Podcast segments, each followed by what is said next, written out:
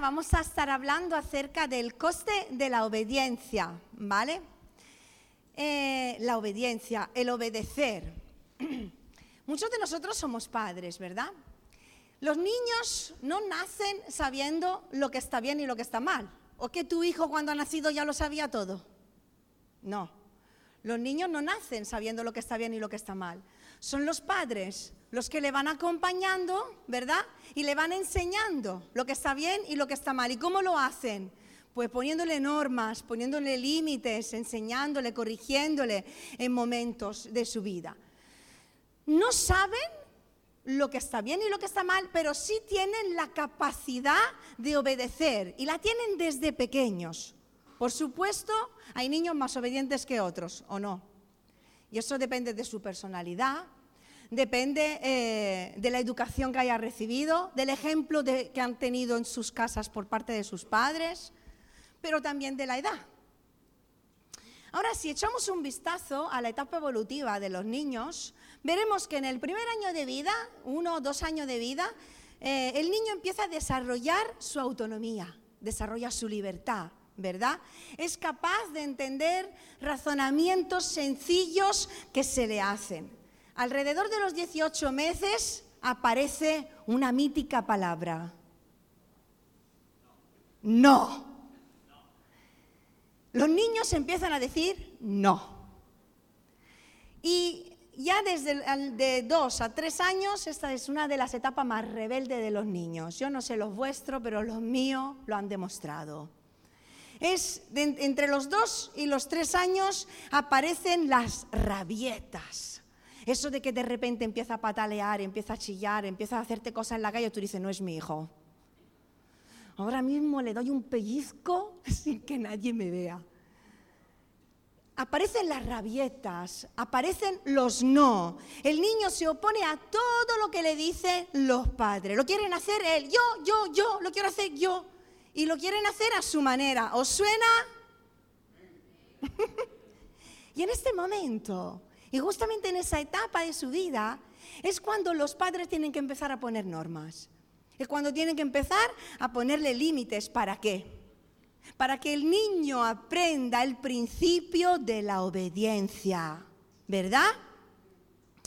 Y sabéis, eh, lo que un niño aprende en los primeros tres años de su vida le va a marcar y le va a ayudar para todo el resto de su vida. Si un niño aprende a obedecer a sus padres, también obedecerá al entrenador, obedecerá al maestro, obedecerá al policía, obedecerá al pastor y por supuesto obedecerá a Dios. Y este proceso de aprendizaje en cuanto a la obediencia también se puede traspasar a nuestra vida espiritual. Si pensamos en cuando nos hemos convertido, al principio, cuando nos hemos convertido, en nuestro primer año de conversión, todavía no sabíamos todo lo que estaba bien y lo que estaba mal. Aún creciendo en una familia cristiana, surgen un montón de preguntas. Papá, ¿por qué esto? Papá, mamá, ¿esto está bien o no está bien? Porque el creyente no, al principio no sabe todo lo que está bien y lo que está mal. Está en nosotros la capacidad de obedecer a Dios, pero necesitamos que nuestro Padre Celestial nos instruya, que nos vaya diciendo, nos vaya corrigiendo, nos vaya guiando, nos vaya enseñando y conforme crezcamos en el conocimiento de la palabra, vamos aprendiendo lo que está bien y lo que está mal, ¿verdad? Y a la vez, también conforme crecemos, también queremos ser más autónomos, como le pasa al niño. Queremos encontrar nuestra libertad y empezamos a decirle esa mítica palabra al Señor. ¿Qué le decimos? ¿Qué le decimos? No. No, Señor. No, papá, no. Padre, no. Esto no. Y entonces empieza esa lucha entre seguir siendo un niño carnal o convertirnos en un hombre y en una mujer madura y espiritual. La obediencia es un principio divino que nuestro Padre Celestial trabaja cada día en nuestro corazón. Por eso nos pone normas, por eso nos pone límites, porque cada Padre bueno lo hace cuando ama a sus hijos. Y en esta mañana vamos a mirar a tres personajes de la Biblia que han pagado un precio para obedecer a Dios, ¿vale?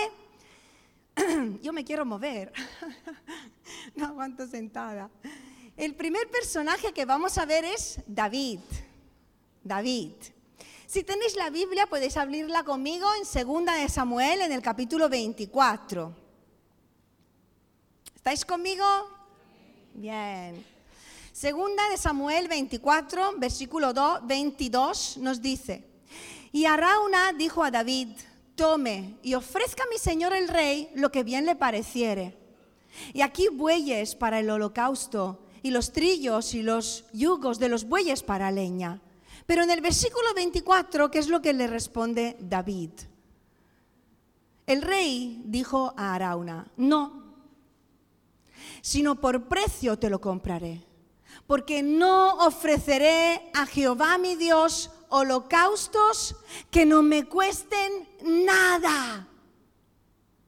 No ofreceré al Señor holocaustos que no me cuesten nada. David había querido hacer el censo del pueblo de Israel. Vamos a entrar en el contexto de esta historia. Había querido hacer el censo del pueblo de Israel. Y eso fue algo que desagradó al Señor.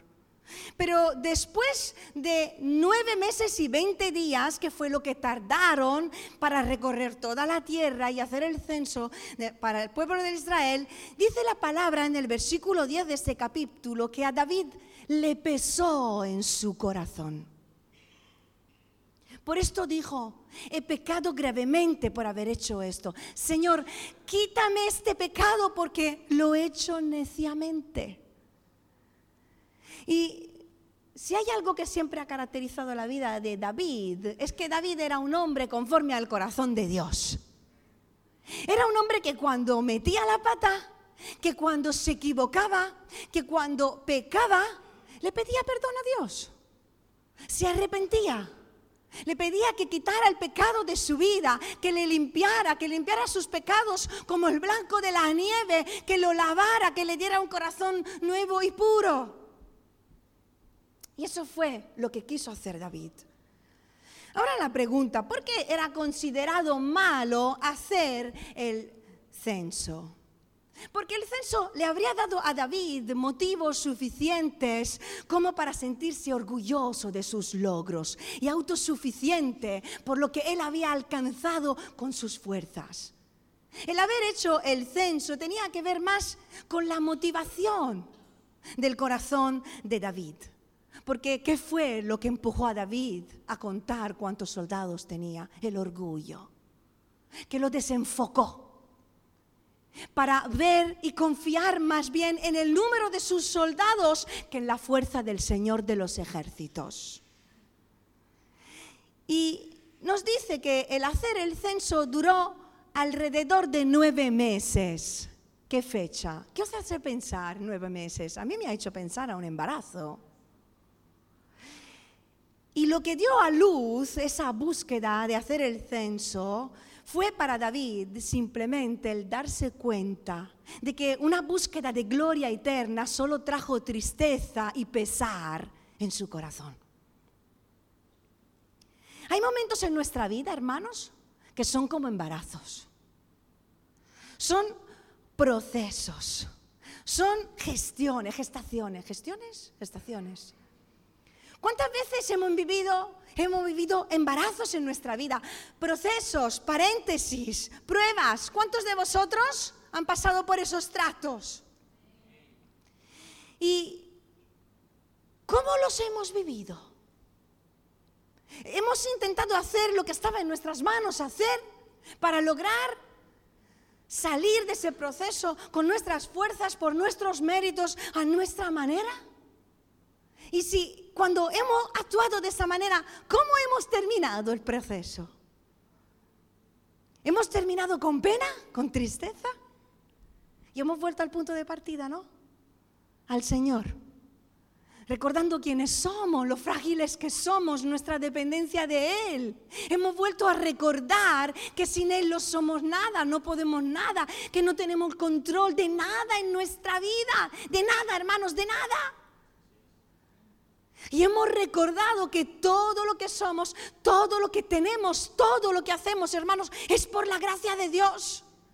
Tú tienes un marido o una esposa por la gracia de Dios. Tienes un trabajo porque Dios lo permite en tu vida. Tienes hijos porque Él los cuida, porque mañana en un momento se nos quita la salud, se nos quita el trabajo, desaparecen los familiares, los amigos, todo puede cambiar.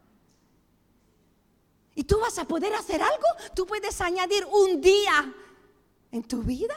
Tú puedes controlar cuánto cabello tienes. ¿Qué han producido los procesos de Dios en tu vida? Esos paréntesis que Dios ha permitido, permite y seguirá permitiendo en nuestra vida para probar nuestro corazón. ¿Qué es lo que ha dado a luz en tu interior? Porque si lo piensas, mm, hay, hay, cosas, puedes identificar y destacar actitudes, respuestas que tienes, que tengo en medio de los procesos. Cuando pasas por esos tratos, ¿qué es lo que da luz en tu interior? ¿Orgullo? ¿Autosuficiencia? ¿Rebeldía? No, no, Señor. Esto no. ¿Idolatría? ¿Apatía? ¿Desobediencia? ¿Cómo reacciona en medio de los procesos? ¿Hay victimismo en tu vida? ¡Ay, pobre de mí! Nadie me entiende.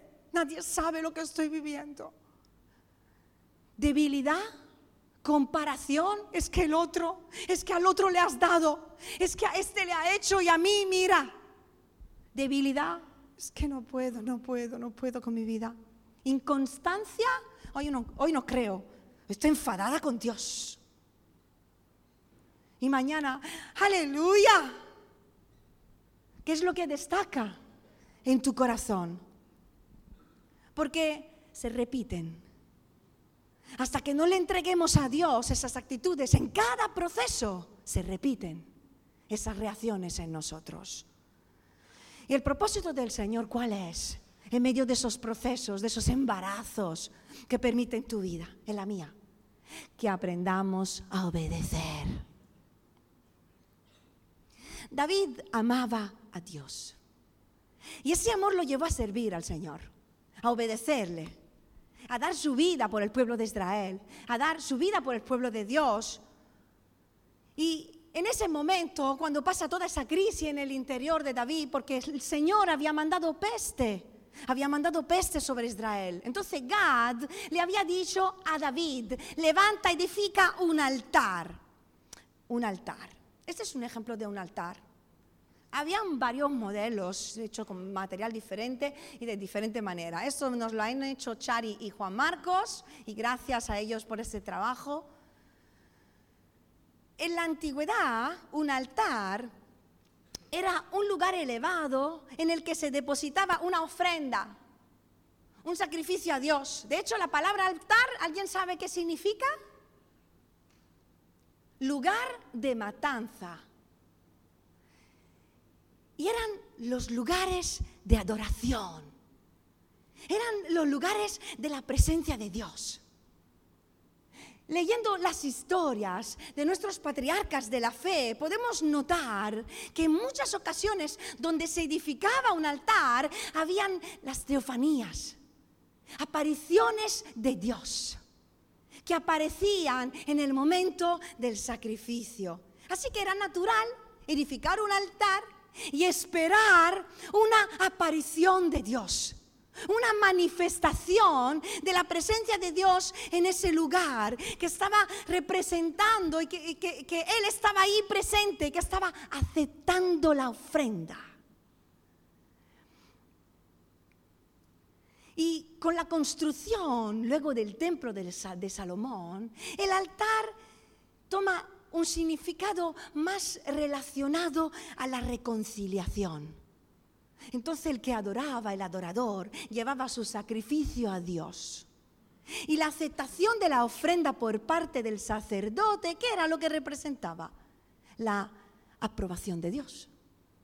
Que el Señor estaba aprobando y la manifestación de las bendiciones y de las renovaciones del pacto del hombre con Dios. Así que es lo que, ¿qué es lo que hizo David cuando quiso levantar ese altar en ese momento, después de todo lo que había ocurrido.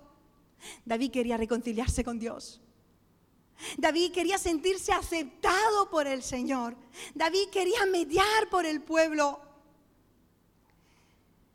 David quería ver la presencia de Dios manifestada en ese momento de su vida. Era un, acto de adoración a Dios y él expresó el deseo de renovar su pacto con Dios.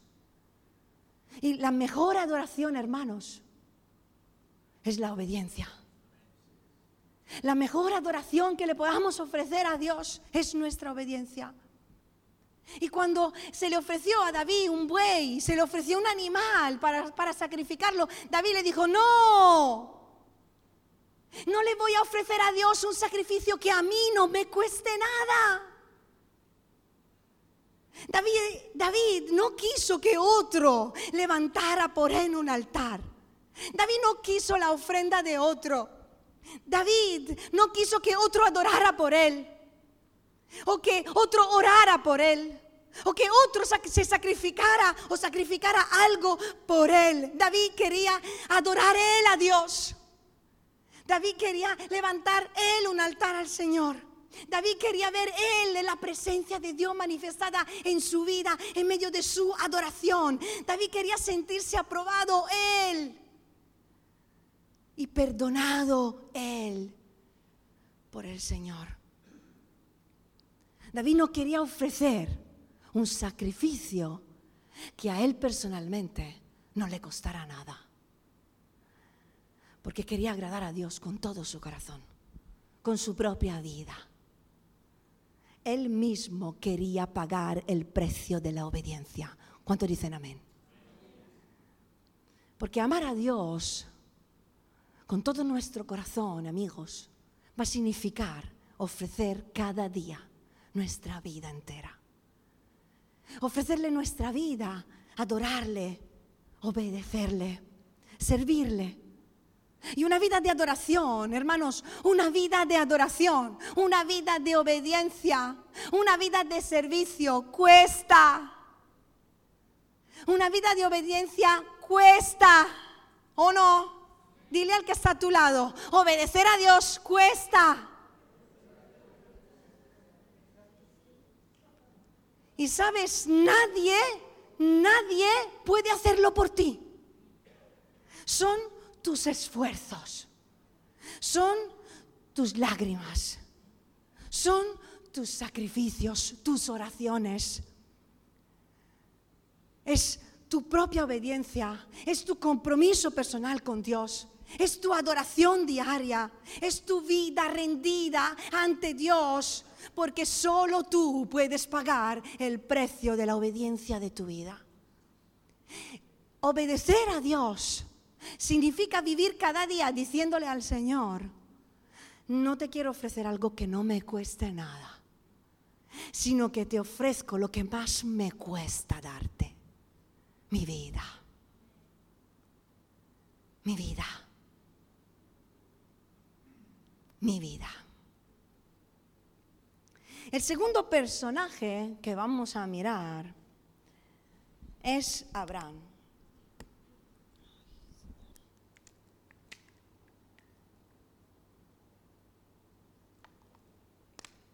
Si tenéis la Biblia, podéis leerla conmigo en Génesis capítulo 22,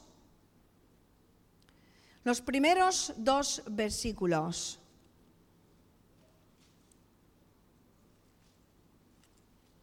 Génesis 22. Aconteció después de estas cosas que probó Dios a Abraham y le dijo, Abraham. Y él respondió, heme aquí. Y dijo, toma ahora tu hijo, tu único Isaac, a quien amas, y vete a, tierra de Moriah y ofrécelo ahí en holocausto sobre uno de los montes que yo te diré. Y Abraham se levantó muy de mañana y etcétera, etcétera. Y aquí destacamos tres cosas. Primeramente que Dios le llama a Abraham. Cuando Dios nos llama a seguirle y a obedecerle es algo muy personal. Dios le llama a Abraham por nombre. El, el día en que Dios te llamó a ti, ¿no fue personal para tu vida? Quizás tu familia se convirtió, está toda convertida, pero no toda en el mismo día. A veces pasa, pero el día que Dios nos llama es algo personal. Es tu decisión, es la mía. Obedecerle también. Obedecer a Dios cada día es algo personal. Y en el momento en el que tú y yo le hemos dicho, heme aquí, le estamos diciendo, estoy dispuesto a todo. Porque obedecer significa estar dispuesto a todo. ¿Cuánto dicen amén? Así que el día en el que le dijiste, heme aquí, tú le has dicho, estoy dispuesto, dispuesta a todo, Señor. Dios lo único que busca son corazones dispuestos a darle todo, a hacer todo lo que Él le pida, a ir en cualquier lugar en el cual le envía. Personas dispuestas a obedecer, por muy duro, por muy loco, por muy difícil que parezca lo que Dios te está pidiendo que haga, Dios busca corazones dispuestos a obedecerle siempre. Y sabéis, dice aquí en el versículo 3 que Abraham se levantó muy de mañana y lo preparó todo y se fue. Abraham casi no durmió esa noche. Pensando en que tenía que sacrificar a su hijo, pero se dispuso hacer lo que el Señor le pidió. ¿Cuántas veces, hermanos, hermanas, hay cosas que nos quitan el sueño?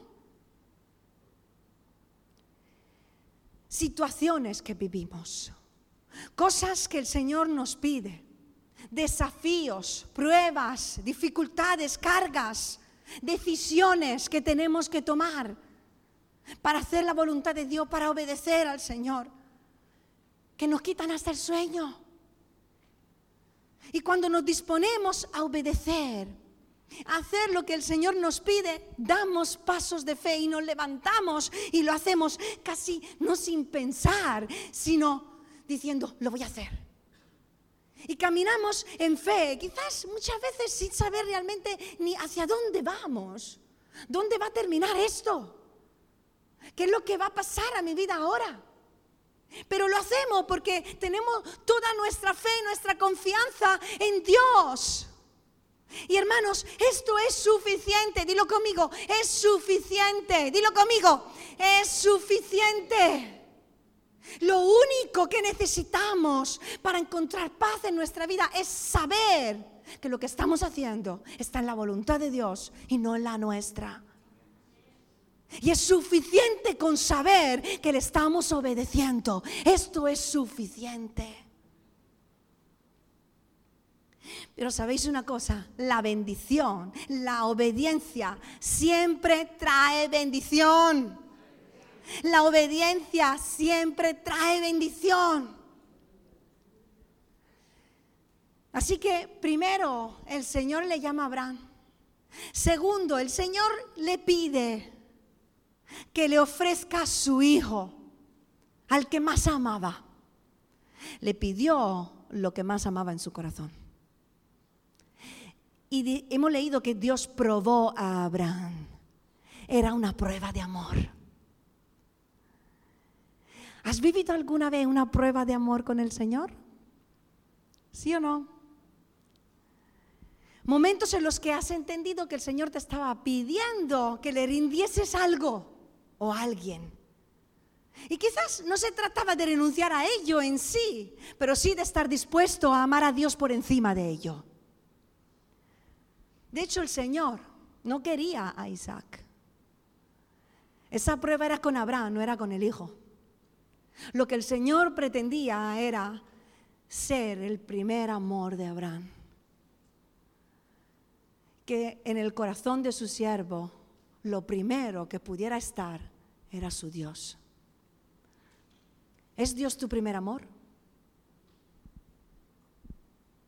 ¿O amas más a otras personas? ¿A otras cosas? ¿A este mundo? Porque nuestra vida habla de lo que hay en el corazón. Muchas veces con la boca podemos decir que amamos a Dios con todo nuestro corazón, pero luego nuestra vida demuestra dónde está puesto nuestro corazón. Incluso sé que es fuerte lo que voy a decir. Yo amo a Dios más que a mi marido.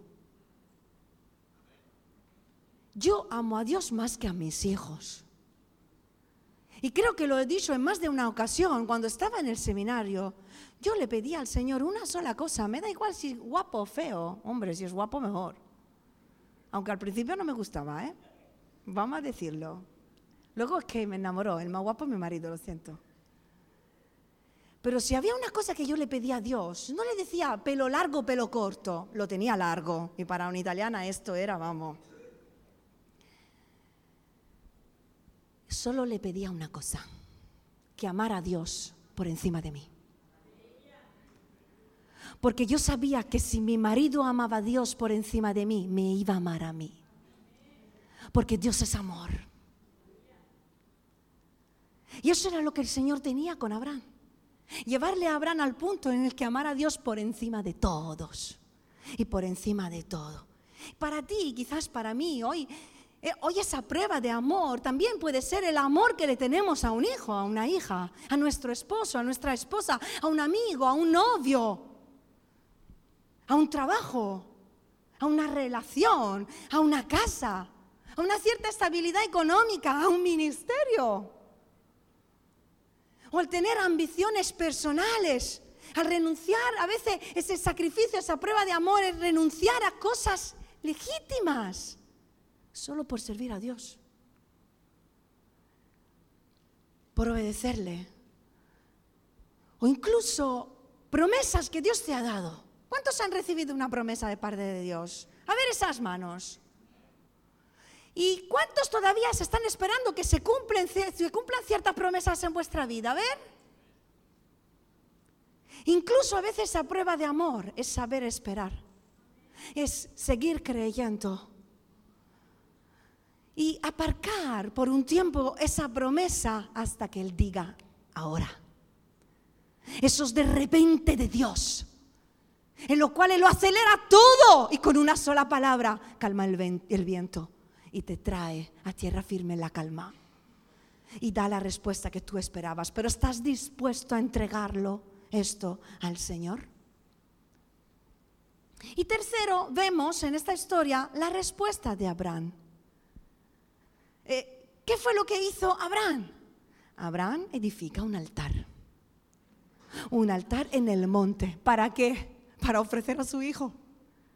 Abraham estuvo dispuesto a darle a Dios a su hijo, al amor de su vida, la promesa esperada, la seguridad para su futuro. El cumplimiento de sus sueños, de contar las estrellas y del haber soñado debajo de la luna, como Dios iba a hacer esa grande cosa que le había prometido. Y todas esas noches en vela, soñando con Dios, se la iba a entregar ese día. Porque Abraham, pero Abraham no había comprendido que en ese altar no era su hijo el que tenía que morir, era él. Era él mismo que tenía que ser ofrecido en ese altar. Abraham tenía que morir a sí mismo, a su propio yo, a sus amores terrenales, a su propia voluntad, a sus propios planes. Pero fijaos, no se trata de perder lo que tenemos. Se trata de amar a Dios por encima de lo que tenemos. Amén. Servir y obedecer a Dios significa morir cada día a nosotros mismos, a nuestros planes. Pero fijaos, morir a nuestros planes, pero no a los planes de Dios. Vamos a decirlo todos juntos. Morirán nuestros planes, pero no a los planes de Dios.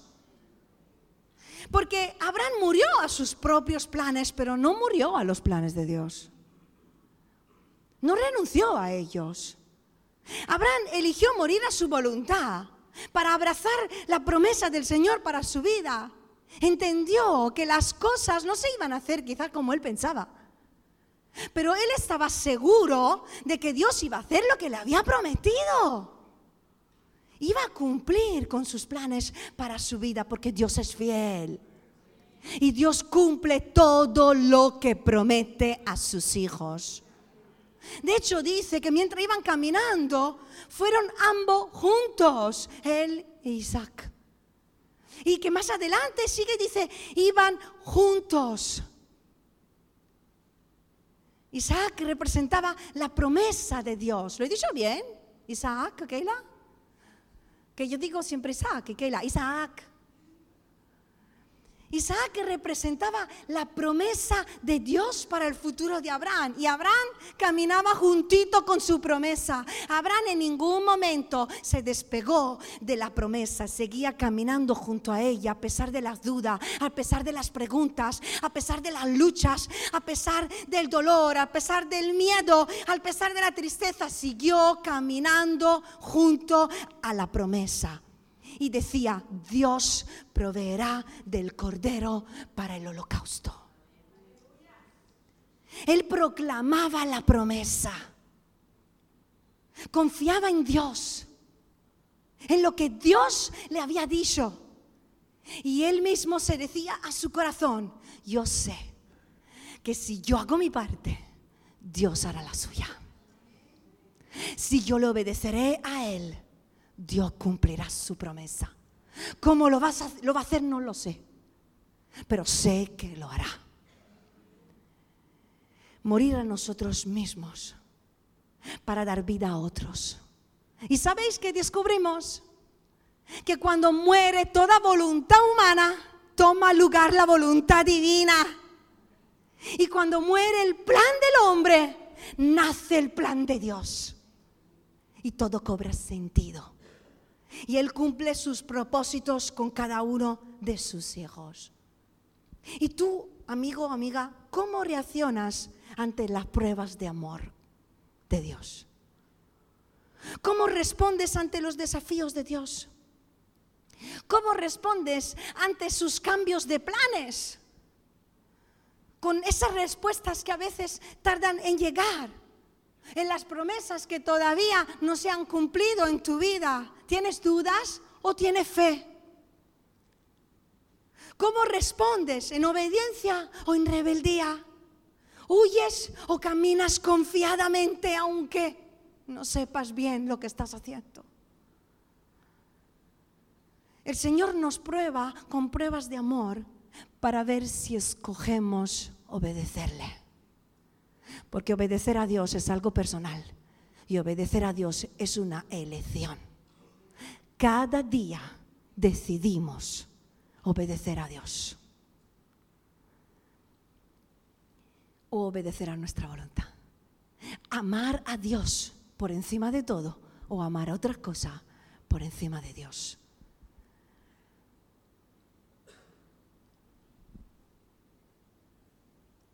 ¿Estás dispuesto? a darlo todo por amor a Dios? Pregúntatelo de verdad. La obediencia es estar dispuestos a todo. ¿Estás dispuesta? ¿Estás dispuesto? Te aseguro que si tú lo das todo, Dios lo va a dar todo también. Él ya lo ha dado todo. Y por último, hermanos, Dios nos da la fuerza para obedecerle. El mismo Jesús, y aquí vamos a mirar ahora este personaje. Hemos visto David, hemos visto Abraham. Vamos a mirar el personaje de Jesús. Él voluntariamente se ofreció, ¿verdad? Ofreció su propia vida en el altar como sacrificio. Él dijo, lo leemos en Juan capítulo 10, yo pongo mi vida para volverla a tomar. Nadie me la quita sino que yo de mí mismo la pongo. Yo tengo poder para ponerla y tengo poder para volverla a tomar. Pero es que este mandamiento recibí de mi Padre. O sea, es que esto es lo que me ha dicho que tengo que hacer. Así que yo puedo hacer otra cosa. Claro que puedo, pero no es lo que quiero. Porque no es lo que quiere mi Padre. Así que si mi Padre no lo quiere, yo tampoco. Jesús decidió obedecer al Padre. Y dice en Hebreo capítulo 5 que aunque era hijo, con letra mayúscula, por lo que sufrió, aprendió la obediencia. Jesús aprendió la obediencia. Pero esto no significa que Jesús no sabía qué es la obediencia. Tampoco significa que Jesús no sabía obedecer o que no solía practicar la obediencia, porque Jesús como hijo, Jesús como Dios es la obediencia personificada.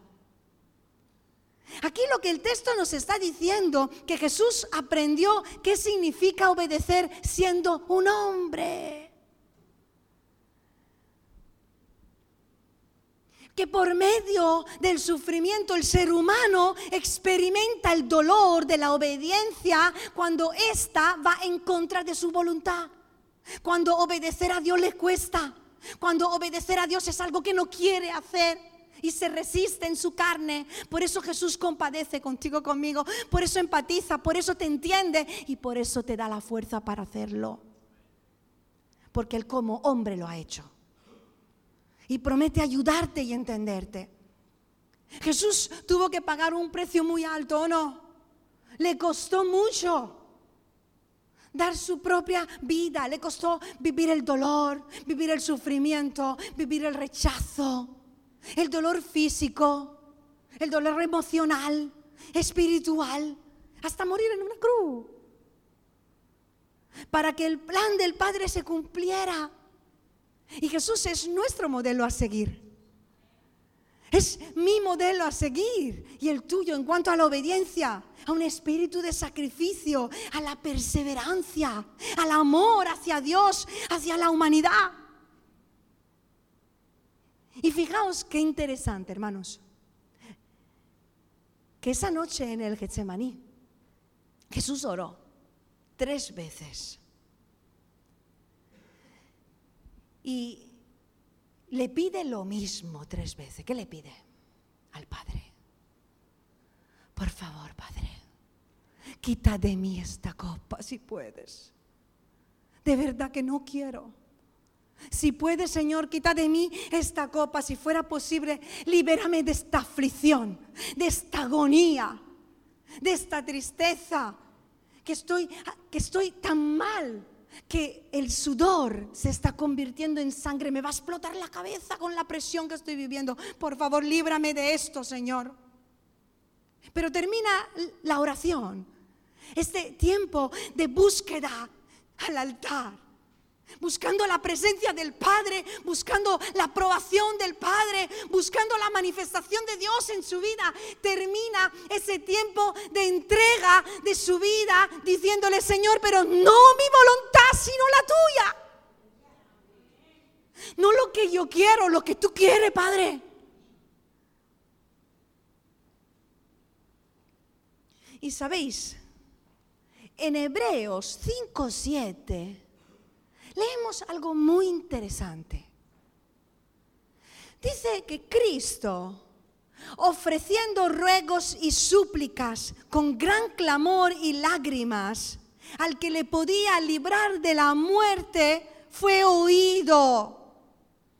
¿Fue oído?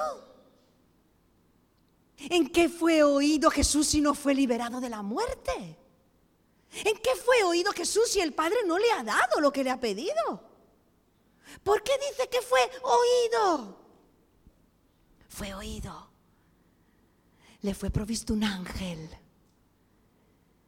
que fue enviado específicamente para ese momento en concreto de su vida en el cual lo único que Jesús necesitaba eran las fuerzas para pagar el precio. Él recibió la fuerza de un ángel que le fortaleció y le animó la presencia del Padre le hizo sentir aprobado en ese momento y fue capaz de pagar el precio. Fue la manifestación divina que le hizo sentir aprobado por su Padre. Y sabéis, hermanos, yo esto lo he aprendido en este tiempo con, con mi pierna justamente estudiando la pastoral del dolor en mi cama. A veces el Señor permite aguijones en nuestra vida. Permite situaciones, pruebas, sufrimientos, enfermedades, dificultades, tensiones en el ministerio, en el matrimonio, en la relación con los hijos, en el trabajo. Y la ayuda que recibimos de Él es únicamente la fuerza que necesitamos para soportar esa prueba, para poder perseverar hasta el final y ser encontrados fieles ante Dios. Hay aguijones que no prometo que Dios te lo quitará, porque hay aguijones que como el apóstol Pablo, el Señor decide dejártelo hasta el final, pero promete darte la fuerza para superar todo tipo de dificultad, porque Él promete liberarnos de toda aflicción. Él promete liberarnos de toda angustia. Él promete liberarnos de toda tristeza.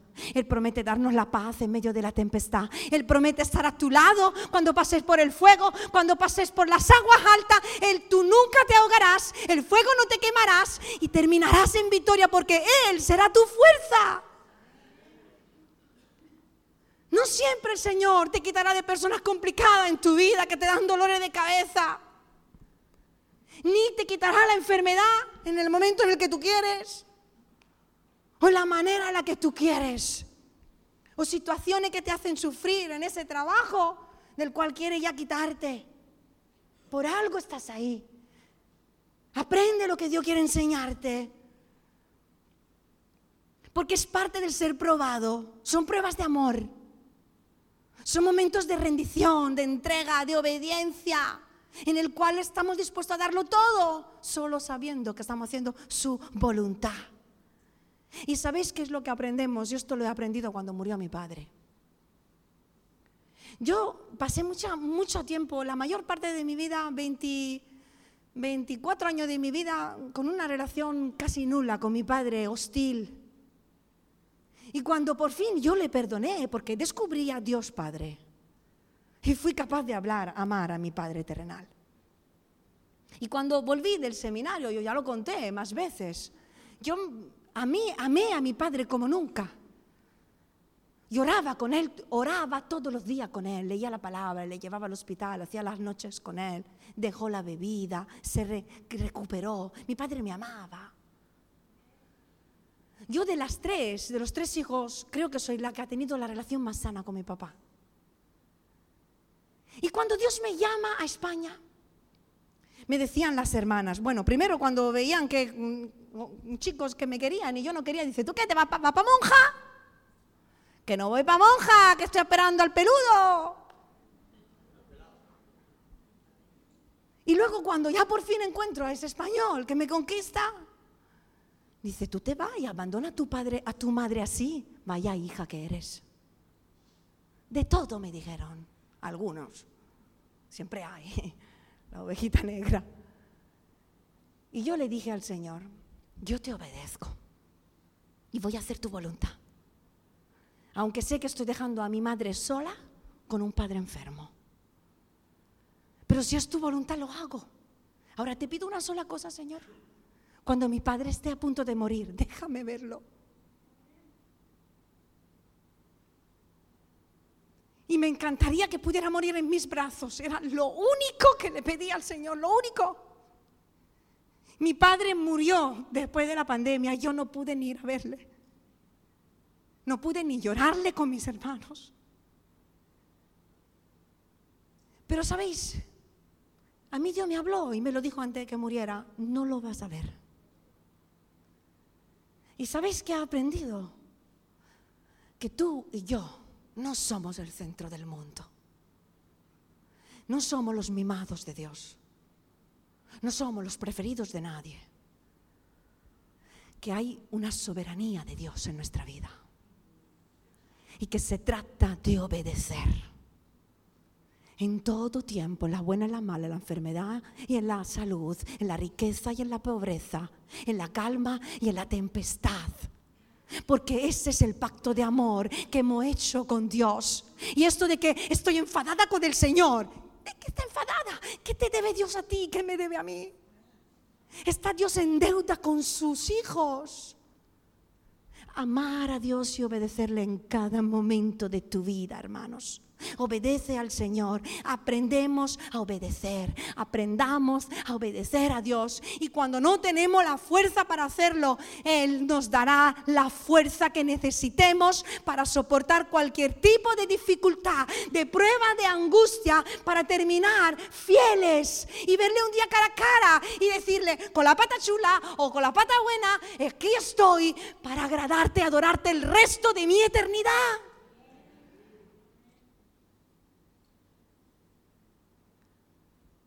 Y termino con este versículo. Mientras los chicos se van preparando, hemos preparado una canción para terminar todos adorando a Dios, pero por favor no os distraigáis mirando lo guapo que son. Romanos 12, capítulo 1, versículo 1 y 2, nos dice, hermanos, derrota os ruego que presentéis vuestros cuerpos en sacrificio vivo, santo, agradable a Dios, que es vuestro culto racional. Dice, no os conforméis a este siglo, sino transformaos por medio de la renovación de vuestro entendimiento para que comprobéis cuál sea la buena voluntad de Dios, agradable y perfecta. Tú y yo somos un sacrificio vivo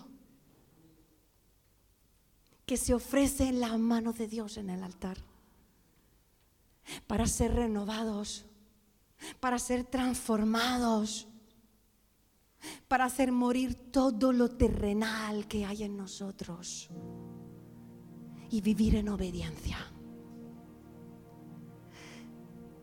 No te conformes a vivir como vive este mundo, escúchame, escúchame. No te conformes a vivir como vive este mundo. No te conformes. Si has conocido a Dios, ama a Dios. Obedece al Señor. Comprueba en tu vida personal lo que le agrada a Dios, lo que no le agrada, lo que es bueno para ti, lo que no es bueno para ti. Cumple con la voluntad de Dios, porque te aseguro, la voluntad de Dios sí es buena es perfecta, es agradable. Y no te conformes, no te conformes en terminar siendo como todos los demás, sino que da un paso más en cuanto al sacrificio, un paso más en cuanto al amor. Un, cuanto un paso más en cuanto a la obediencia, en cuanto a tu compromiso, un paso más en este día para comprobar cuál es la voluntad de Dios para tu vida y hacerla en esta tierra, en este mundo, en estos días que te está regalando. Obedece a Dios. Os quiero invitar a que cerréis vuestros ojos en esta mañana.